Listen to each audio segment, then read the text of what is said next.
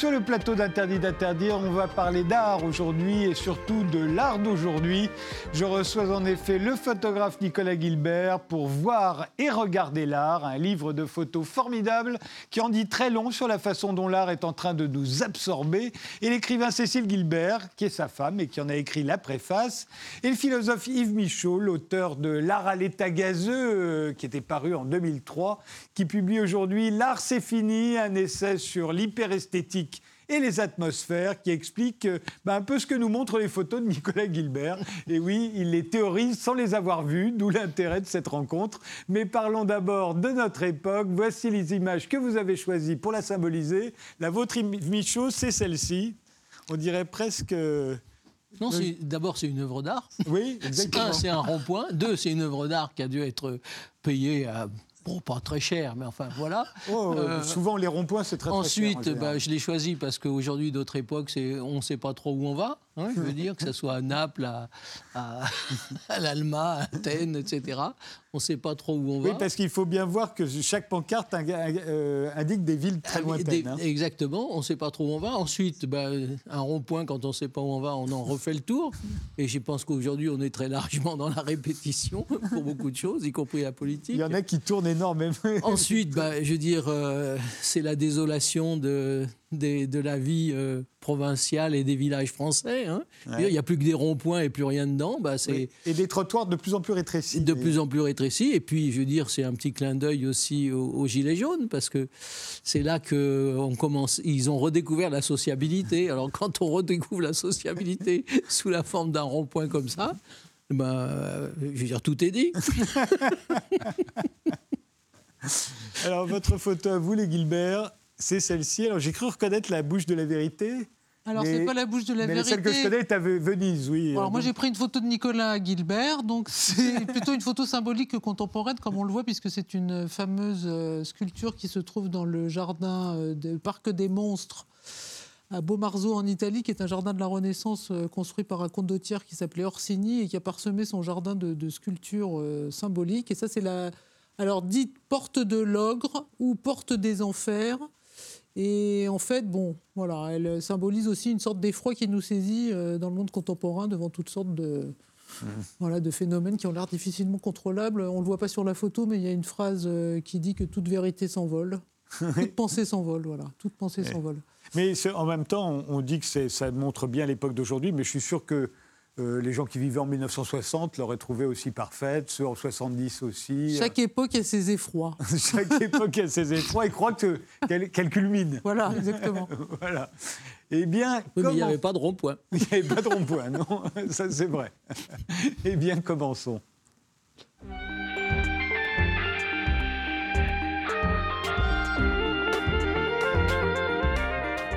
Nicolas Gilbert, vous êtes l'auteur des photos figurant dans ce livre extraordinaire que vous avez sur les genoux. Voir et regarder l'art, euh, c'est préfacé par votre femme, Cécile Gilbert, avec des textes de Philippe Comard et édités par Hercher. Ces photos, on va les voir défiler derrière moi. Elles nous montrent la confrontation des individus d'aujourd'hui avec euh, des œuvres d'art. À quel moment est-ce que vous appuyez, vous, sur le déclencheur de l'appareil photo? Quand on les regarde, il y a une espèce de force de l'évidence, mais en même temps, comment vous y prenez? Qu'est-ce que vous cherchez? Et comment savez-vous que vous l'avez trouvé? Euh, Cartier-Bresson parlait du moment décisif. Moi, je n'ai pas le talent de Cartier-Bresson, donc j'ai inventé un autre truc qui est le désir absolu. Donc voilà, il suffit de désirer absolument euh, faire des images et on finit par euh, les voir apparaître. Là, par exemple, pour celle-ci, elle est, elle est là, elle est statique, hein, elle est là tout le temps. Enfin, ça, c'est pas une vraie photographie, c'est un, enregistrement du réel. Voilà, c'est ça. Là, il n'y a, pas, il a personne qui intervient, mais on voit bien ce que vous avez voulu nous montrer. C'est un peu ironique, oui. Il y, a, y, a quelque chose sur l'encadrement qu'on va revoir beaucoup dans les photos. Hein. Dès qu'il y a un cadre, on se dit qu'il y a de l'art derrière. Mais ça, c'est assez mm. récent. Là, c'est encore mieux. Ouais, celle-là, je l'aime beaucoup. Celle-là, elle, est, formidable. Euh, elle est incroyable. À un moment, j'avais essayé d'enlever le, pantalon du, monsieur. Oui. Et en fait, ça se casse la gueule quand il n'y a plus le pantalon. Non, non, elle est, elle est étrange, celle-là, oui. Et, euh, ça, c'est vraiment un, art d'aujourd'hui. C'est-à-dire que pour euh, nos ancêtres, au XVIIIe siècle, ils n'auraient pas compris l'intérêt de cette photo. ils n'auraient peut-être même pas compris la photo en elle-même. Mais... Oh, si, mais je oh, pense que ça ne les intéressait pas. Je veux dire, c'était de la main d'œuvre, la main d'œuvre de la Valtaille qui faisait ça. Hein, c'était les fournisseurs. Non, là, moi, ce qui m'intéresse, c'est que ça renvoie aussi au cadre, bien sûr, mais aussi à la logistique.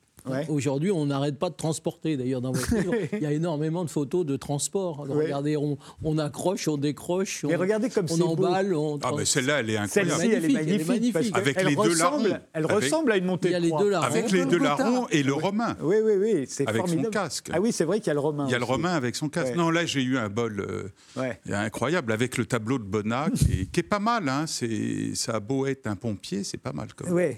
Et euh, alors, euh, on va voir aussi beaucoup. Alors, il y, a, à la fois les gens qui travaillent, il y a aussi les gens qui regardent l'art. Et, très souvent, vous regardez les gens qui regardent l'art. Donc, en fait, c'est un peu sur le regard au carré hein, dans, cette, euh, dans, cette, euh, dans ce oui, livre. Oui, mais il n'y a pas que ça. Hein, ça, par exemple, c'est sur un, un, chapitre qui est sur l'empêchement. C'est-à-dire qu'au début, il y avait beaucoup plus de photos. Et l'éditeur, qui est un personnage sérieux et responsable, m'a dit tu vas en enlever la moitié, donc j'en ai enlevé. J'écoute toujours ce qu'on me dit. Et euh, donc là, c'était un chapitre sur les empêchements. C'est-à-dire que, bon, on sait tous que euh, le camarade de Francis Bacon avait l'habitude de mettre des, des, vitres devant ses, ses, euh, tableaux. Mmh. Et ça, l'exposition de Bacon, à Beaubourg, ils l'ont mis à la sortie de l'exposition face aux vitrines de l'extérieur de Beaubourg. Que les vitrines se reflètent dans les œuvres. Ce qui fait qu'on ne voyait absolument rien. Mais c'est la question de savoir est-ce que le reflet fait partie de l'œuvre ou pas. Bah, c'est très étrange parce que, par exemple, au Louvre, que je fréquente depuis plus de 60 ans, euh, il y a un certain nombre de tableaux qu'on ne peut pas voir.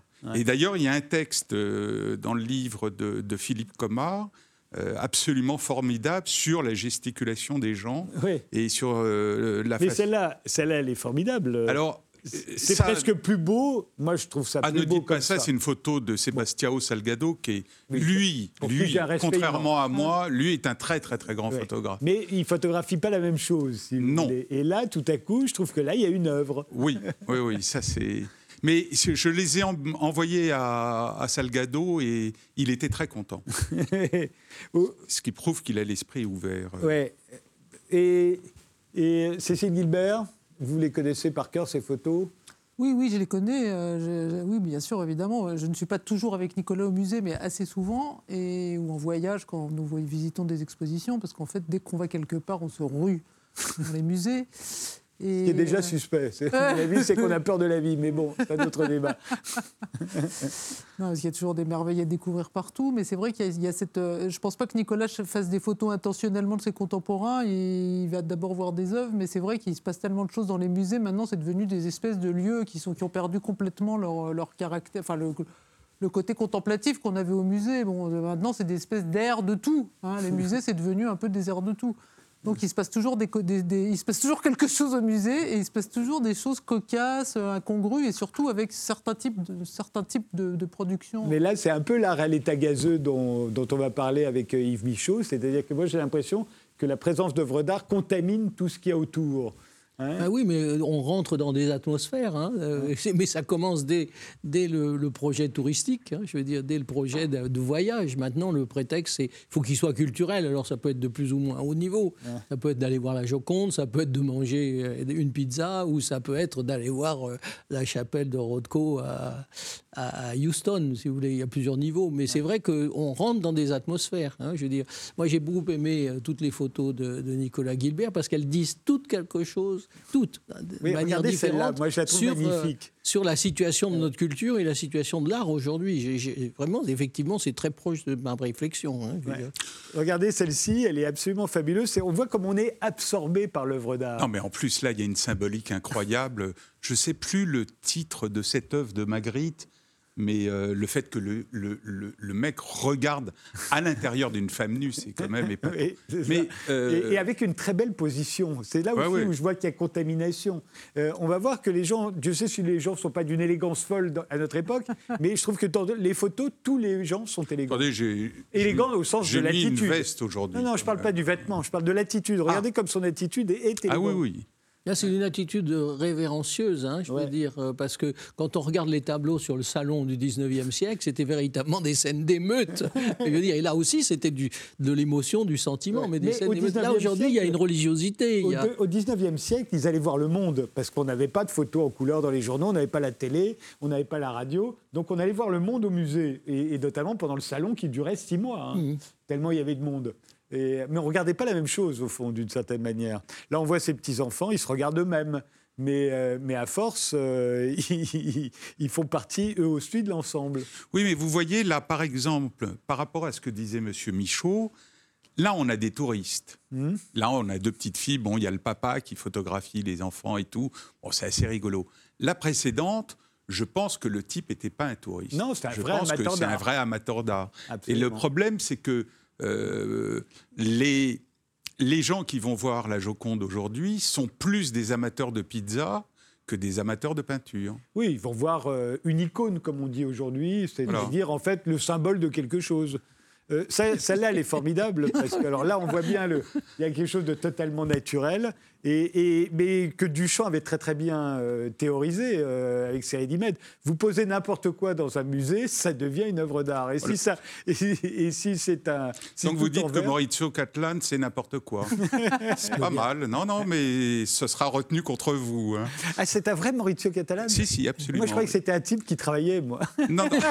c'est une œuvre. Non, non. Ah, mais c'est formidable. Non, Maurizio Catalan travaille énormément. J'aime hein. beaucoup Maurizio Catalan, il a beaucoup d'humour. Et la preuve, je me suis laissé prendre. Bah, vous connaissez l'histoire de la femme de ménage d'un musée qui a, qui a, déblayé tout un tas de poussières. Bien, sûr, on, tas de... tous. Et, j'ai vu des types euh, s'extasier devant des, extincteurs en pensant véritablement que c'était des œuvres. Je ne sais pas si le coup de la, banane est très drôle, moi. Oui, moi je l'aime beaucoup. Mais bon, c'est un autre débat.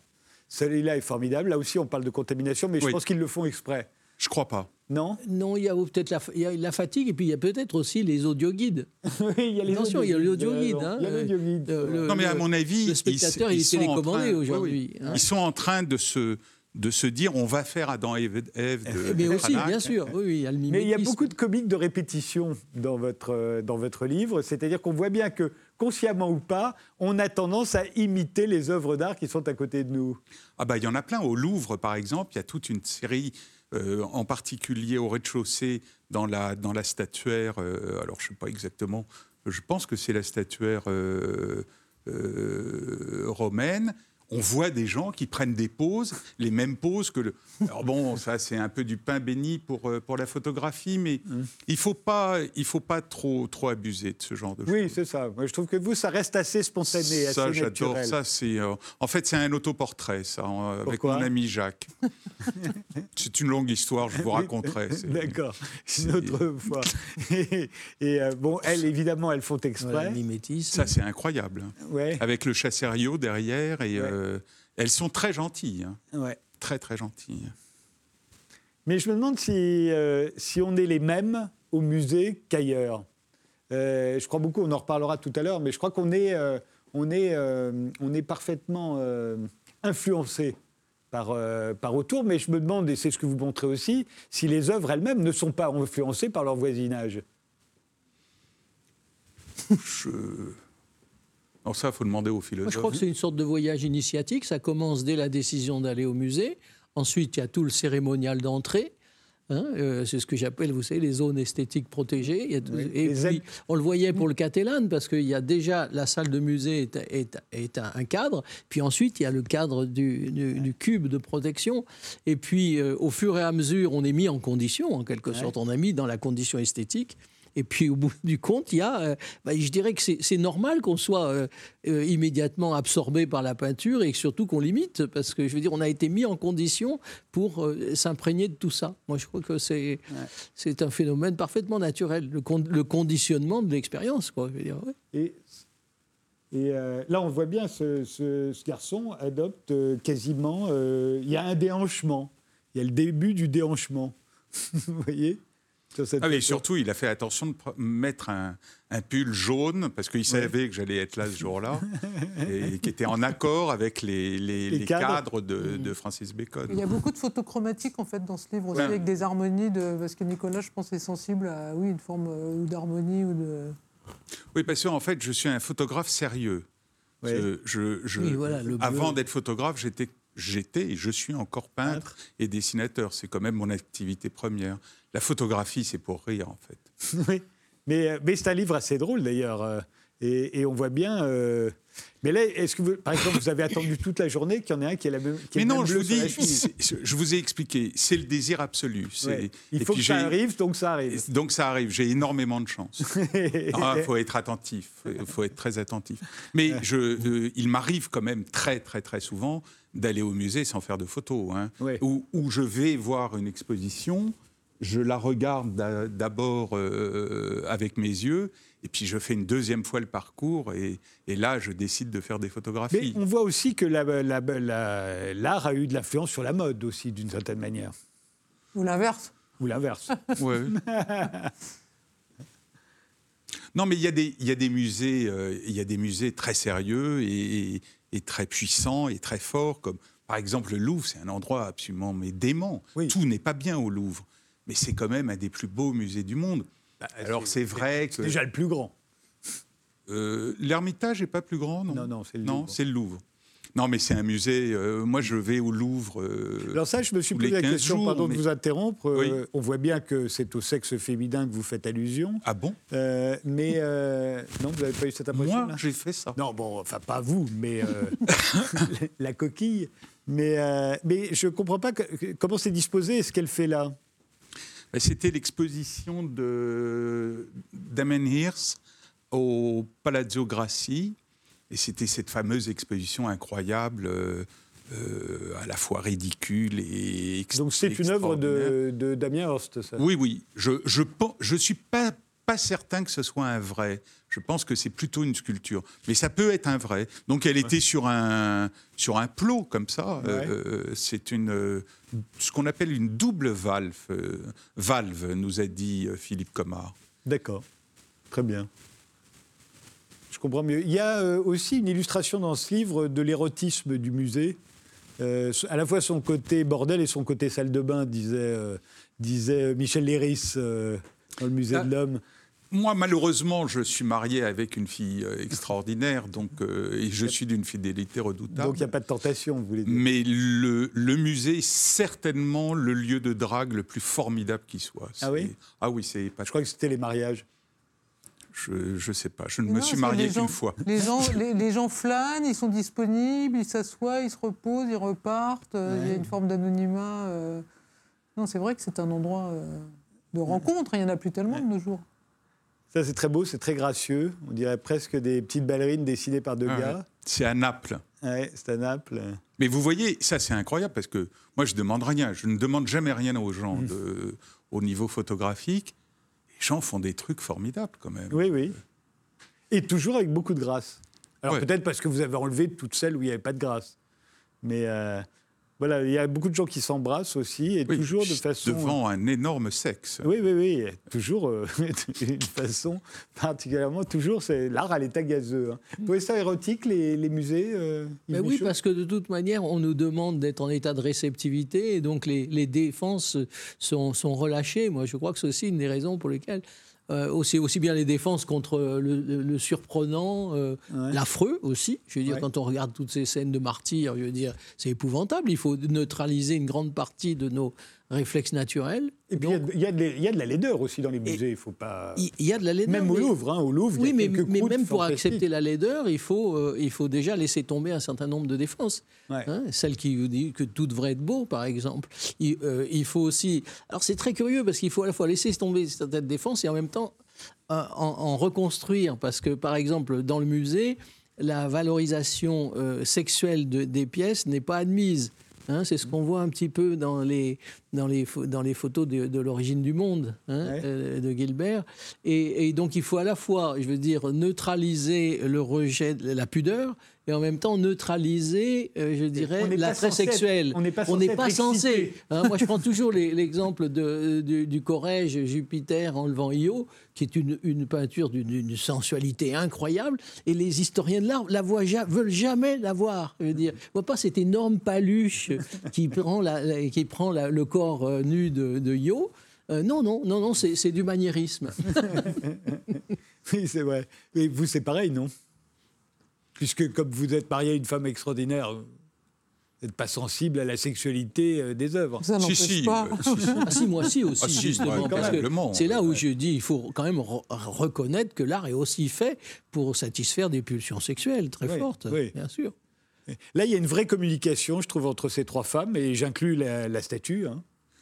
Ouais, ouais. Et en, en plus, la, la- la- la jeune fille, toute jeune fille, hein, me regarde et. Bon, d'accord, je suis un type irrésistible, mais pas à ce point-là quand même. Euh, Vous et êtes sûr elle- qu'elle vous et- regarde Moi, j'ai l'impression qu'elle regarde la statue. Ah non, alors là, je vous assure qu'elle me regarde. hein, Ah votre- oui, tiens. Non, regarde le photographe aussi. Elle regarde le photographe et elle essaye de le séduire dans cette pose euh, Ouais. alambiquée.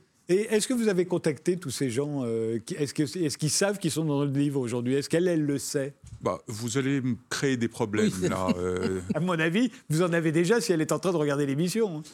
Vous ne pensez pas que ça va Euh, passer comme ça? Non, mais je crois que les, au niveau de la législation, je, je crains rien, je crois. Tiens. Je suis dans un lieu public, euh, elle me regarde de face, elle n'est pas surprise. Hein? Et il n'y a aucune légende de- désobligeante. C'est surtout la légende qui est importante. Méfiez-vous pour votre buren. Euh, Il y, a- il y a un buren dedans? Bah, Il y a Mais les oui, rayures. Il y a les, Il y a les rayures, mais a pas- c'est forcément un Il y a un buren. buren. Mais il n'est pas mort, buren Non, non, il va très bien. Alors là, formidable, évidemment, l'homme qui marche. Ouais. Hein? Oh, vous auriez dû mettre l'autre, celle avec le. le... avec les stores. Non, non, le, le- avec le pictogramme sorti de l'homme qui marche. Ah, vous non, vous souvenez pas mis, ça. Non, mais est- ça, c'est épatant. C'est est à. C'est où? C'est à Belayer, non? Ah bah ouais. À Bâle. Ouais, enfin, c'est un peu facile, hein, la dame qui marche, le monsieur. Oui, mais il se trouve qu'il y a une harmonie. c'est-à-dire Non, non, mais elle est bien, C'est un petit bien. miracle. Ça, ça marche très, très bien. non, mais il est- équilibré. Elle aurait été 5 cm plus loin ou 5 cm plus tôt, ce serait moins bien. ça, c'est formidable de me dire ça. Ben oui, vous avez inventé de la beauté qui n'existait pas. Merci. Voilà, ce qui est la définition même de l'art. Là, de même. Ça, Ils ont la il même attitude. euh, Mm. C'est ce, c'est ce sculpteur anglais qui fait des trucs épatants. Non, c'est bien ça. Et Enfin, ce qui est bien, c'est Gormley, non? C'est pas Gormley? Oui, c'est vrai. Gormley. Ouais. Alors ça, c'est ridicule quand même. C'est- Ça, moi, c'est je- l'art. Ça, c'est l'art contemporain. Oui, mais moi j'adore parce que c'est le gazeux, si vous voulez, parce que c'est- Voilà. Regardez les contorsions que, que ça demande à un spectateur aujourd'hui pour euh, saisir quelque chose de multimédia. hein. il ne sait pas où se mettre, il faut qu'il écoute, qu'il qu'il regarde, qu'il se torde. Euh, c'est- ça devient un gymnaste, hein, le, Ouais. le spectateur de multimédia. Et- Et euh, alors là, c'est pareil. Est-ce que c'est une œuvre d'art ou c'est vraiment un type qui bosse? Ah non, non, c'est une œuvre d'art. Il y avait, il y avait un chemin. C'est un pouvait- spectateur. C'est un spectateur. On pouvait passer par en dessous. Ils avaient dédalé cette salle absolument in- incroyable des, jardin- des, des- des palais du Jardini à, à Venise. Et on pouvait passer par en dessous. Et le type. euh, bon, lui, je l'ai attendu. hein, parce que. Oui, bah oui, j'imagine, oui. À un moment, vous avez failli envoyer votre femme, non? Non. je- Oh, ça, c'était pas. Là, ça, ça, c'est les gardiens. Alors ça, c'est encore là tout, c'est Ouais. tout un univers esthétique qui s'est ajouté parce qu'il n'y avait pas de gardien autrefois. Enfin, si, il devait y en avoir. Non. Oh, si, forcément. Il y en a. c'est- c'est- Si, il devait y en Non, c'est avoir. assez récent, Mais les gardiens. C'est assez récent, c'est assez récent. moins que mais, maintenant. mais ils ont toujours des attitudes. Comment euh, on parle, c'est c'est assez récent. Non, mais lui, il est formidable et je, je le connais bien depuis des années. Ça fait Ah ouais euh, des années que Et je c'est- vais, Non, mais je ce vais qui est, voir au ce qui Louvre. est intéressant, par exemple, je, me permets de dire ça avec les textes de Philippe Comard, c'est que justement, il explique toutes des choses qui nous semblent évidentes et qui ne le sont pas. C'est-à-dire, un, que les œuvres soient gardées, ce n'était pas du tout le cas, euh, par exemple, quand, Napoléon- enfin, quand Napoléon a fait revenir tous les tableaux euh, au Louvre, etc. Ou le fait qu'il y ait des cartels. Il n'y avait pour pas de cartel. pour Pas de cartel, oui. Il n'y en avait pas non plus, donc c'est c'est toute Le une- cartel, je rappelle, c'est la petite, euh, petite chose où il y a écrit euh, l'année, l'auteur, euh, le le titre. titre. Et- Non, et puis il faut, il, faut, il faut saluer les gardiens, je pense, parce que euh, là, l'autre jour, j'étais à l'exposition de cet Allemand renversant. Vous savez, cet. Allemand- Je préfère ne pas prononcer son nom. Et euh, je suis allé voir les gardiens en leur disant ça doit être terrible, non, de rester là toute la journée. Et ils étaient formidables. Bon, on a, on a discuté. Et euh, avec beaucoup de sérieux, ils m'ont dit c'est épouvantable, monsieur. Et, euh, mais de- sont de- parfois de bons critiques d'art, hein, Très d'ailleurs. bon. De- Mais souvent, ce sont des, Ouais. des gens qui connaissent très très bien la peinture. hein. Bah oui, à force, hein, de toute façon. Non, mais même, y, il y a des. Euh, des gens qui sont peintres, qui, et puis il y a des, ils font des, ah, Ils préfèrent, ils préfèrent s'ennuyer dans un milieu qui leur plaît que de s'ennuyer à un guichet de la RATP. c'est vrai. Oui, en fait, J'en parlais l'autre jour avec mon tendon, c'est ça. Sauf quand c'est de l'art contemporain euh, épouvantable, c'est effrayant. Être, être devant euh, des Jeff Koons, ça doit être très très dur quand même. Mais pardon, vous aimez Jeff Koons? Je ne me prononce pas, moi, vous savez, je reste neutre toujours. Mais je ne déteste pas ça, je reconnais. je ne déteste pas ça. De même que j'aime bien ça, mais c'est de la déco, quoi. Oui, ça, c'était euh, c'était la cafétéria euh, à la Biennale de, de Venise. Voilà, c'est de la déco. C'est de la déco, oui. Voilà. Mais signé. Hein. C'est Kusama, non C'est ça C'est Kusama, non C'est ça? Euh, Je sais pas. Je me demande si c'est pas. Et celle-là est bien. Alors, est-ce que vous avez fait exprès, Cécile Gilbert, ou c'est vraiment le hasard? C'est le hasard, car il se trouve que ce jour-là, j'avais un sac avec une sphère qui, répondait parfaitement euh, au masque d'André Breton, et noir et blanc, c'était parfait. effectivement. Photo de Man formidable. Eh oui. Ça s'intitule Voir et regarder l'art et ça vient de paraître chez Hercher. On n'en a vu qu'une partie, hein. c'est un livre formidable, c'est le meilleur euh, livre de photos que j'ai vu depuis longtemps. On fait une pause, on se retrouve juste après avec Yves Michaud qui va maintenant théoriser tout ça.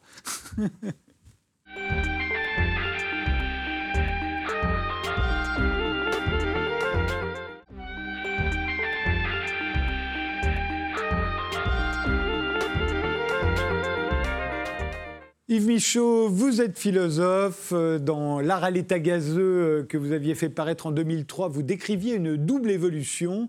On est passé, euh, disiez-vous, des arts traditionnels, la peinture et la sculpture, à des installations qui enveloppent les spectateurs. Ce serait ça, l'état gazeux. et puis l'art s'est répandu partout. Ça, c'est l'esthétisation de la vie. Et c'est là-dessus que, que porte ce nouveau livre intitulé L'art, c'est fini et sous-titré Essai sur l'hyperesthétique et les atmosphères. Alors, c'est quoi l'hyperesthétisation? Ben, C'est l'esthétisation, disons, de tout, hyper, et euh, euh, allant du, du, sommet à la base, c'est-à-dire en profondeur et, euh, et, couvrant tout. C'est l'esthétisation, mais de tout, généralisé. La cuisine, le design, euh, les, les, les, odeurs. Le, le, meeting de Mélenchon, immersif. Je veux dire, si c'est pas de l'esthétisation de la politique, hein, je veux dire, avec vaporisation d'odeurs avec euh, des, des, musiques. Mais on pourrait vous dire que l'esthétisation de la politique ne euh, date pas de, de, Mélenchon. Il y en a eu euh, tout au long du XXe siècle. Ben oui, mais parfois même dans des dictatures particulièrement oui, alors ce que, ce, oui, simplement ce que je dis, c'est que aujourd'hui les moyens, vous m'amenez directement au cœur d'une des choses que je dis, c'est aujourd'hui les moyens d'esthétiquer sont sans commune mesure. Alors, si vous faites allusion effectivement à Speer et, mhm. Hitler, et je pense d'ailleurs que j'ai toujours regretté que Speer n'ait pas été condamné à mort et exécuté à Nuremberg, parce qu'il a contribué euh, euh, au succès du nazisme d'une manière exceptionnelle, justement par l'esthétisation. dire aussi pour Leni Riefenstahl, alors là, la réalisatrice du triomphe de la volonté. Oui, non, mais là, non, parce que, euh, par exemple, si vous voulez, le succès de Hitler est inconcevable sans la sonorisation de l'époque. Et les lumières. qui est tout nouveau, la sonorisation et les lumières. Et ce que je dis, c'est qu'aujourd'hui, euh, ces moyens d'esthétiquer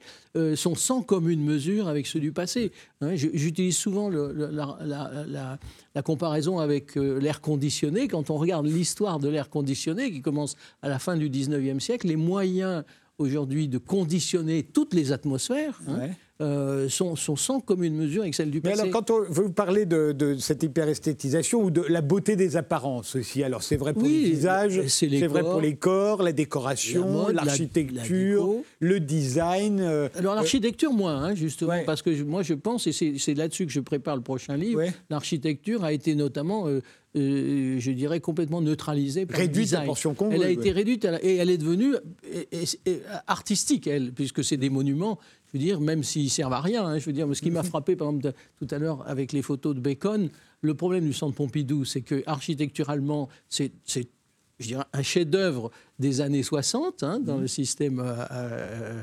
euh, archigramme de, de l'esthétique pop de, l'architecture, mais en même temps, c'est tout à fait contraire, je dirais, à l'exposition des œuvres. Hein. Moi, je me souviens que mon ami Tony Grand, qui est des sculpteurs, disait il y a deux choses qui sont impossibles au centre Pompidou c'est le sol, avec ses petites lamelles de bois, et c'est la tuyauterie qui est au-dessus. je veux dire. Et on peut rien voir, même s'il n'y a pas de reflet, si vous voulez. On, on peut vraiment pas voir. Mais, mais en fait, c'est le centre Pompidou qui est à voir. Vous voyez, c'est l'emballage, et on arrive à ce que j'appelle les zones esthétiques euh, protégées. L'art existe dans ces zones esthétiques protégées par exemple, est-ce que vous pensez qu'au XVIIIe, il y avait un art des jardins très puissant, sûrement plus puissant que ce qu'il est devenu aujourd'hui Est-ce qu'on avait conscience à ce moment-là, euh, comme nous, de faire des zones artistiques ah, bah, protégées? ça, c'est des, zones artistiques protégées, non, mais un art immersif et d'ambiance, oui. Le rococo, la rocaille, euh, ça vraiment. Et c'est contre ça que c'est pour ça que je suis pas. Quand je dis l'art est mort, c'est sûr. Mais je veux dire, je ne suis pas du tout pessimiste parce qu'on peut très bien avoir un renversement un de, ces, un de, ces, jours. Parce que justement, à la fin du XVIIIe siècle, les gens en ont vraiment assez de ces dégoulinades de décoratifs, de, de, rococo. Et, ben, ça donne, un, le romantisme d'un côté, et deux, le néoclassicisme. C'est complètement différent. Et c'est lié à des changements politiques aussi. Très quand, vous dites, euh, quand vous titrez votre livre L'art c'est fini, vous le mettez entre guillemets. Vous reprenez une expression populaire. Oui, oui, l'art, oui, l'art c'est fini. L'art d'abord avec un grand A, et puis l'art, je dirais, comme, comme fétiche culturel qu'on a eu dans l'art moderne, quoi, en quelque sorte. notre fétiche culturel majeur, ça a été l'art moderne, je dirais, depuis, euh, euh, depuis Gauguin jusqu'à, jusqu'au postmodernisme. Mais là, ça, je pense que ça, c'est fini c'est repris dans d'autres, dans d'autres atmosphères, si vous voulez, puisque les gens vont dans les musées, mais c'est plus les mêmes fonctions que, l'art avait. Euh, il y avait un art qui s'inscrivait dans une histoire avec des avancées, avec des, des, conflits aussi. Il n'y a, plus un conflit aujourd'hui dans l'art contemporain. Tout le monde fait des choses différentes et il n'y a, plus, il a plus de conflits. Et donc, euh, euh, je dirais que cet art-là, maintenant, il est, il est, passé à un autre régime. Et c'est ce qu'on voit très bien dans le livre de Gilbert. c'est un régime financier. Alors ça, c'est pas dans le livre de Gilbert, c'est un mhm. régime financier. Hein. C'est un régime de divertissement. Alors ça, c'est ce que j'appelle art entertainment, le tourisme. Parce que le tourisme, c'est du divertissement. Il y, a, du bon divertissement. Et puis alors, ça, vous, euh, Gilbert ne le photographie pas parce que c'est plus récent, mais la bondieuserie. Euh, aujourd'hui, on a un art de bondieuserie qui est, qui est, sidérant. On, a, le politiquement et le moralement correct. Ah oui oui, c'est édifiant. Écoutez, je lisais, là, je lisais ces jours-ci euh, le, la, lettre de mission de la nouvelle directrice de l'école des beaux-arts. Comme j'ai été directeur de l'école des beaux-arts il y a 30 ans, ça m'intéresse quand même. Euh, et, et, je trouve que c'est un très bon choix d'avoir nommé Alexia Fabre, qui a fait un très beau travail justement au McVal, mais la lettre de mission dit qu'elle doit veiller à la diversité euh, des, étudiants, elle doit euh, euh, supprimer le harcèlement, elle doit mettre fin au... elle, a, elle, doit décoloniser, mettre, ouvrir à la pluralité LGBT. Mais c'est c'est un programme de bondieuserie sulpicienne. C'est pas un programme, c'est pas un programme d'art, je veux dire. Et je dis qu'aujourd'hui, ça me sidère. Mais aujourd'hui, vous pouvez pas aller dans une exposition d'art contemporain sans tomber sur des sur des bondieuseries, je veux dire. moi, je mettrais, un, si je peux me permettre, hein, je un tout petit bémol à ce que vous dites parce que. En fait, euh, il y a une mainmise sur l'art contemporain. Moi, je l'appelle directement l'art contemporain. Il y a une mainmise des autorités de tutelle, des ministères, etc., des, euh, des, très très grands collectionneurs. Mais à côté de ça, il y a des artistes en France, d'exceptionnels artistes. Mm. Bon, je, vais parler d'un mort, mais par exemple, euh, Sam Safran. Qui a fait une exposition rétrospective de Sam Safran, mm. qui est certainement un des plus grands peintres du XXe siècle? Qui? Personne. Personne. On n'aime plus la nature. Ça, je suis. quand, je dis l'art, l'art c'est bien fini, et c'est bien fini sous sa forme, euh, sous sa forme sacralisée, si vous voulez. Mais je dis, il reste des artistes de première importance. Ah, Simplement, le problème aussi, c'est que ces artistes, ils sont dans une sorte de vide. Euh, hmm. C'est-à-dire que ce que j'appelle le pluralisme indifférentiste. Aujourd'hui, on peut tout faire. Hein, depuis le postmodernisme, on peut tout faire. J'ai rien contre, mais il n'y a plus de référence. Quand vous allez, même la politique des galeries, moi, elle me frappe beaucoup parce que avant, une, des galeries avait une certaine ligne. Aujourd'hui, les galeries, ils ont un artiste africain, ils ont un artiste LGBT, ils ont un artiste traditionnel, ils ont un artiste figuratif, et, ils couvrent tous les ventailles, si vous voulez. Mais il n'y a pas de ligne. Et je dirais que pour l'artiste aussi, c'est un problème de ne pas avoir de ligne. Parce que, on ne sait pas chez qui aller.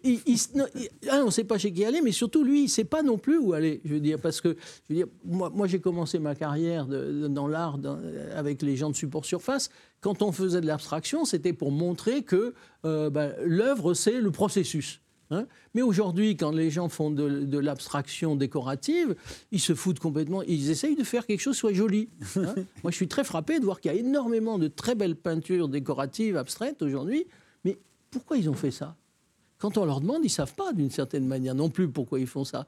Et, je dirais qu'il reste des artistes, mais eux-mêmes sont dans une situation très difficile. parce que comment se raccrocher à quelque chose, y compris à d'autres artistes? Mais est-ce que c'est si dangereux d'essayer de faire quelque chose de joli?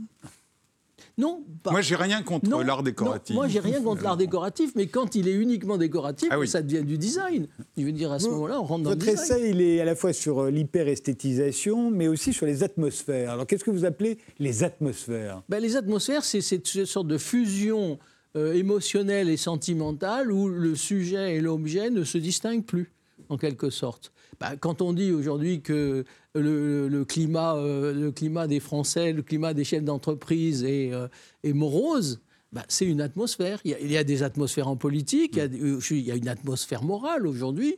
Hein. il faut que ce soit, tout le monde soit correct, euh, pas un mot au-dessus de l'autre, pas vulgaire, pas, pas dire des choses. Et néanmoins, les gens cherchent des punchlines, ce qu'ils mhm. appellent des punchlines, mais attention, sans trop exagérer, hein, sinon vous serez poursuivi.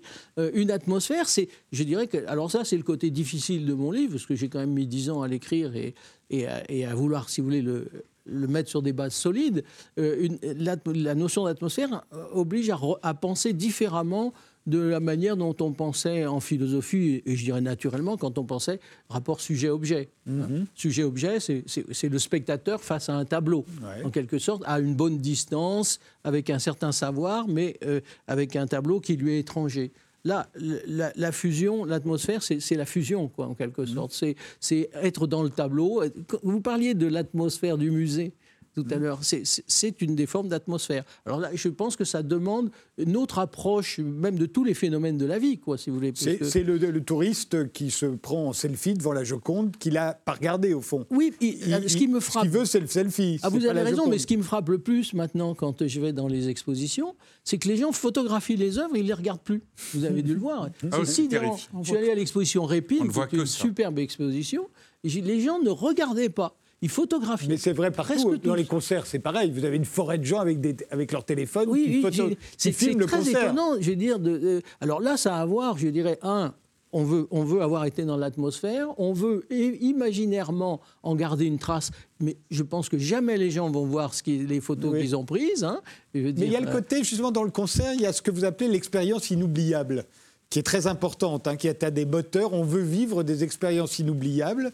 Euh, et, au concert, justement, le concert qu'on va voir est censé être une expérience inoubliable. Donc il faut le filmer pour avoir la trace qu'on ne regardera jamais. Et en même temps, je veux dire, si on réfléchit deux minutes, on voit que l'expérience inoubliable, euh, le, performeur la répète tous les jours. Je veux dire, et que, euh, je veux dire, vous êtes là, vous dites c'est exceptionnel, ce concert de Dudamel, mais demain, il sera à Vienne pour faire exactement une expérience aussi inoubliable. Il y, a, aussi, je dirais, dans cette hyper-esthétisation du monde, euh, une industrialisation mais le fait que de la consommation esthétique et de la production. Hein. Le fait que l'interprète ou le performeur le refait tous les jours, euh, n'empêche pas que pour le spectateur, ce soit une expérience inoubliable. Ah ben bien sûr, bien sûr. Pour lui, c'est inoubliable. Mais en la première fois que je suis allé à New York, j'ai trouvé que c'était une expérience inoubliable, même si New York est comme ça, même quand oui, je bien sûr, bien sûr, bien sûr. Et ça, c'est votre, c'est, votre expérience. Voilà. Vous, elle, est vôtre, ça. Euh, quelles, quelles, sont les, les conséquences de l'hyperesthétisation? Bah, le fait que l'art soit partout, le fait que ce soit comme c'est aujourd'hui. C'est pas l'art qui est partout, c'est l'esthétique. L'esthétique, pardon. Donc, bah, du coup, je dirais, ça dévalorise considérablement l'art, sauf à lui donner d'autres valeurs. Quand je dis que c'est l'argent, euh, le, divertissement et, la bondieuserie, c'est les autres valeurs de l'art, celles qu'il sauve en quelque sorte par rapport aux valeurs esthétiques fortes du passé. Et puis, euh, ben, je dirais, alors là, ça, ça nous mène à des réflexions que, que j'ai esquissées euh, sur la personnalité de notre temps. La personnalité de notre temps, qui est une personnalité hédoniste, mmh. qui veut sentir, qui veut s'immerger, euh, qui veut du plaisir euh, tout tout de suite. Hein, les, deux mots, c'est tout de suite et encore. Les deux mots de la personnalité contemporaine. tout de suite, avoir tout tout de suite, et puis encore. Comme, comme l'enfant qui, qui, a du plaisir, qui dit encore, encore, encore et euh, bah, du coup, ça explique beaucoup de choses dans notre société. Hein, je veux dire, euh, y compris, euh, y compris, par exemple, aujourd'hui, on, commence à parler de crise de la démocratie, ce qui me semble tout à fait juste, parce qu'effectivement, la conception traditionnelle de la démocratie, la conception forte, c'est l'idée d'un citoyen qui, qui est censé être un peu réfléchi et avoir des programmes et avoir des idées et avoir peut-être une idée, non pas sur le grand, les lendemains qui chantent, mais sur un peu demain, quoi, en quelque sorte. Bah, Aujourd'hui, je veux dire, si c'est encore et tout tout de suite, bah, c'est peut-être pas la politique qui l'apporte. Hein, c'est peut-être le monde virtuel, c'est peut-être. Euh, D'où le, euh, désamour Zuckerberg. De la D'où le désamour de la politique. Et, je, pense qu'aujourd'hui, ce primat des atmosphères a certainement à voir aussi avec, euh, je dirais, notre désamour de la politique ou, notre, ou l'impuissance de la politique. Quoi, je veux dire, c'est, Ou sa transformation en atmosphère. Hein. Je veux dire, encore une fois, le, meeting de Mélenchon m'a, vraiment beaucoup intéressé. Je veux dire, parce que ça ressemble à, une chose que vous devriez. Ça, ce serait difficile à photographier, mais c'est l'atelier des Lumières à Paris. Ah. Ah, c'est, enfin, c'est pas très sympa pour Mélenchon ce que vous dites. Là. Mais non, mais, c'est, ah, ben, bien sûr que si. il est aussi bon que l'Atelier des Lumières, qui est une qui en plus c'est une. Mélenchon est bon. L'Atelier des Lumières. L'Atelier des Lumières, c'est un grand espace. Alors il y en a un à Bordeaux, il y en a un à Marseille et il y en a un à, Paris. Euh, vers la rue Saint-Maur, dans le 11e. C'est un immense espace euh, qui était une friche industrielle, qui a été transformé en lieu euh, justement d'expérience immersive de l'art. Klimt, il va y avoir Dali, que je vais aller voir, parce que je me demande comment ils vont se débrouiller, Gauguin, et vous vous baignez dans des projections à 360 degrés, euh, comme ici, un peu. Non, mais même il y en a au plafond. C'est ah même pas 360 degrés, c'est sur une sphère, hein, mm. avec une musique. Euh, vous pouvez déambuler. Alors là, vous pouvez. Les enfants sont couchés par terre, les parents aussi. Euh, vous pouvez vous regarder dans n'importe quelle position, en quelque mm. sorte. Vous êtes immergé là-dedans. Vous, vous, êtes dans votre Klimt, vous êtes dans Gauguin vous êtes, le regardez plus. Et je me suis posé la question de savoir quelle différence il y avait avec euh, l'expérience de, Klimt au musée.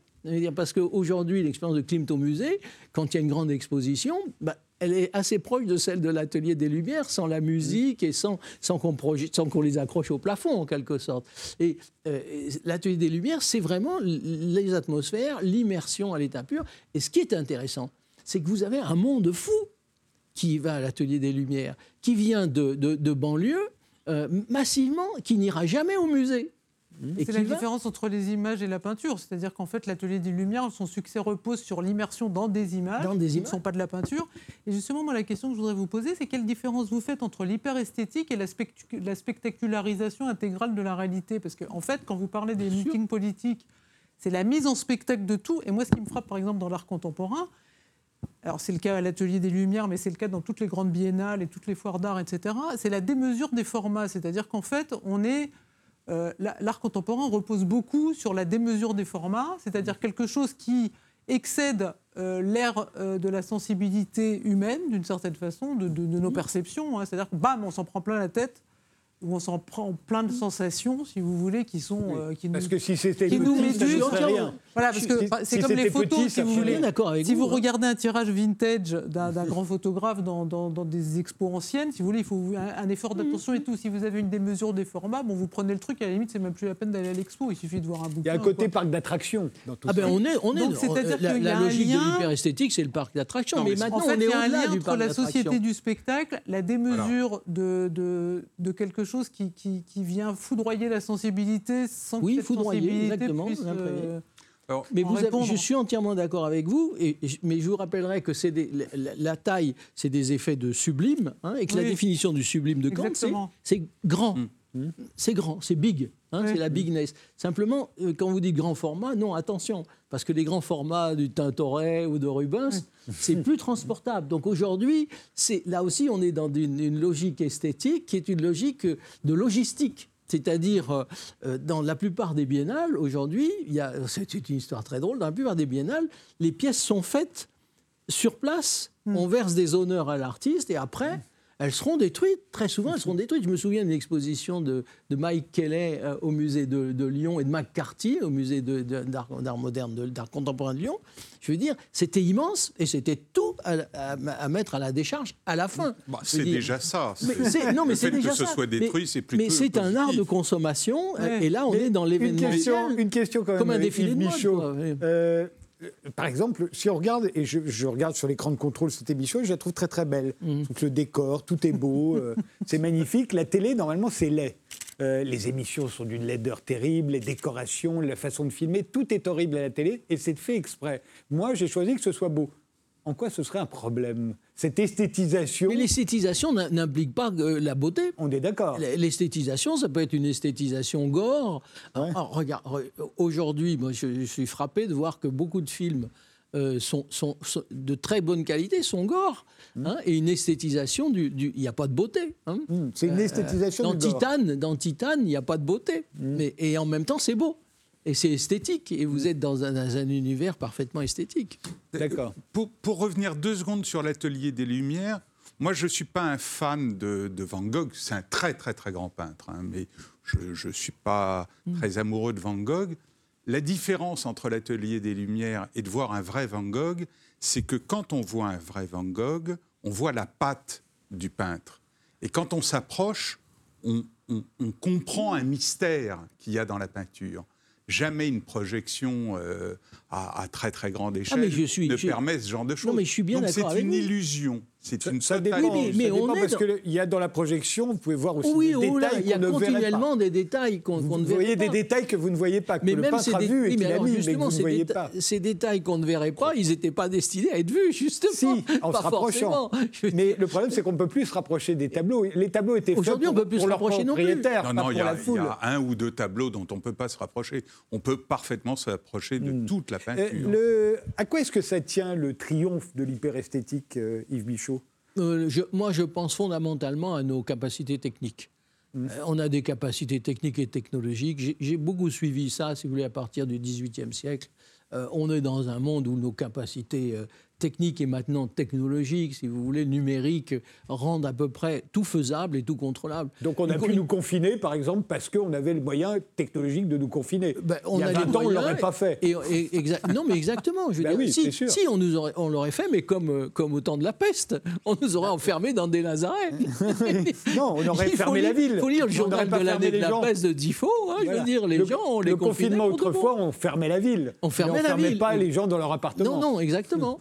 Mais, du coup, ils ont la possibilité, avec, euh, avec tout ce qui est numérique. Moi, je pense que le métaverse de Zuckerberg, bientôt, ça sera le prolongement de l'hyperesthétique. Alors simplement, comme je le dis quand même aussi à la fin, c'est que Dieu merci, ou hélas, par moment, on retombe dans le réel. Et à ce moment-là, ça fait très mal. Mais en même temps, vous le dites, il y a un ultra-conformisme là-dedans. Hein, euh, ah bah les euh, atmosphères rendent conformes, bien sûr. Tout, le monde est à l'unisson. Parce qu'on a, on a à la fois le besoin de se, singulariser à notre mm. époque et on en a les moyens. Le numérique, par exemple, nous permet une singularisation. Mais en fait, on est toujours aussi conformiste. Ah ben oui, exactement. Tout le, monde, tout le monde est pareil, mais euh, chacun est différemment.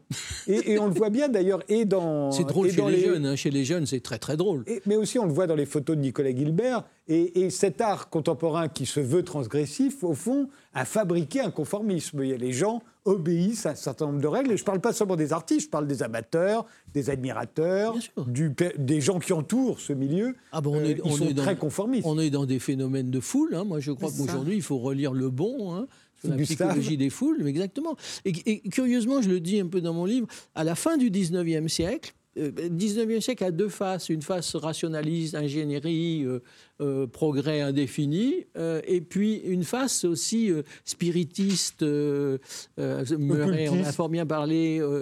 et à la fin du 19e siècle, on a une montée justement de, de, la psychologie des émotions, des fusions, des foules, etc., qui va mener à la guerre de 14. Hein. je veux dire, il faut, il faut voir ce que c'est. Et je pense qu'on est un petit peu dans, dans, ce, dans un monde-là, mais avec en plus des moyens beaucoup plus puissants qu'on avait au, la fin du 19e siècle. C'est le début du tourisme culturel. Hein, ce serait quoi l'équivalent du dandisme aujourd'hui? Parce que le dandisme, c'est le, le, au 19e un fort moment de conformisme. Et en même temps d'hyper-esthétisation déjà, d'hyper-esthétisation. Je dirais peut-être que le, le post-punk pourrait, pourrait être ça. Voilà. Post-punk. On peut dire. Vous le voyez où, vous, le dandisme C'est amusant, ça, oui, le post-punk. Je ne le vois pas beaucoup, mais... Euh, peut-être que le grunge dans les années 90, c'était ça. c'est la, la ressucée du rock des années 60. Aucun intérêt. L'esthétique grunge.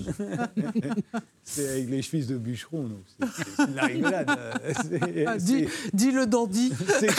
c'est Creedence Clearwater Revival. Euh, on en revient au rond-point hein, euh, euh, de début. C'est qu'en en fait, on n'arrête pas de, recycler. Je veux dire, beaucoup de choses que je dis dans mon livre, elles étaient déjà chez Baudrillard, elles étaient déjà dans, dans, les, dans les réflexions sur, la, sur le pop art des années 50-60. Je veux dire, on, on refait régulièrement mais du coup aussi, ce qu'il y a à voir dans notre goût de l'immédiat, c'est la perte de la mémoire. Hein. Notre goût du plaisir, je le dis, je l'analyse. Dans, dans, notre goût du plaisir, il y a euh, l'instantané. Le, plaisir, c'est instantané. Le, vrai plaisir.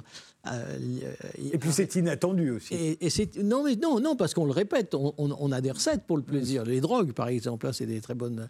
Le, tourisme, le voyage organisé, c'est. Mais on, veut de l'immédiat. Donc du coup, on n'a plus de mémoire. Euh, l'immédiat, l'immédiat du plaisir, c'est de, de, surtout ne pas se souvenir et ne pas penser à l'avenir.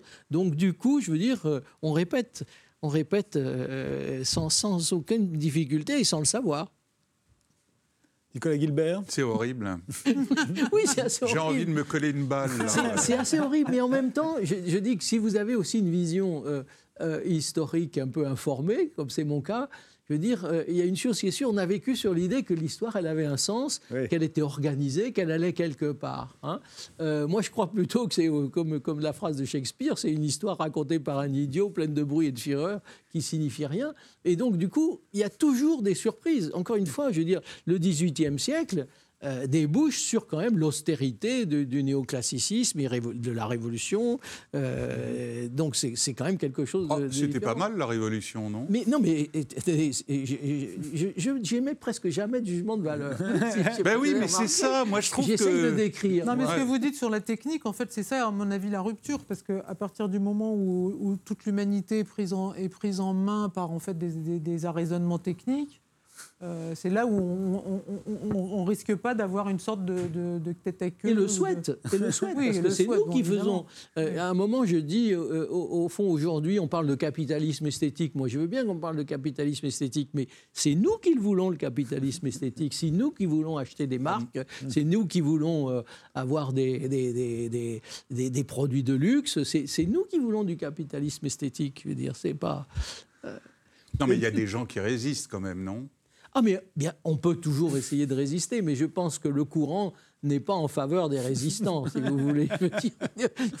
oui, mais de, tout temps. De toute façon, les gens qui résistaient, de tout temps, euh, on, j'allais dire on. Euh, Étaient minoritaires. Ils, ah, ont été très, très peu nombreux. Là, il y a encore des gens, pour continuer sur l'art, il y a encore des gens qui savent dessiner, qui savent peindre, euh, parce que le grand truc, ça a été de faire croire à tout le monde que tout le le monde pouvait devenir un artiste. Bien sûr. C'est euh, 80, c'est le grand, 80 c'est le grand truc de, c'est le grand truc de Duchamp aussi. oui, c'est ça. Parce que ah, Duchamp, non, ah bah si, Duchamp. Ah, non, non, non, non, Alors là, moi, je suis pas ah d'accord ah, oui, parce que Duchamp, Duchamp se battait contre une époque qui était juste là à côté de Bien lui, sûr. qui était d'une violence absolue. Bon, violence, peut-être pas, mais vous avez raison. vous avez les raison. pompiers, c'était violent, c'était, c'était assez dur Mais vous savez, les pompiers, moi j'adore ça. C'est pas si mal hein, par, rapport, à par rapport à l'atelier des Lumières. Hein. je veux dire, il y, a, une. mais arrêtez avec cet atelier. L'atelier des Lumières, c'est les, pompiers, les pompiers d'aujourd'hui. Et, et ce sera d'ailleurs le mot de la fin.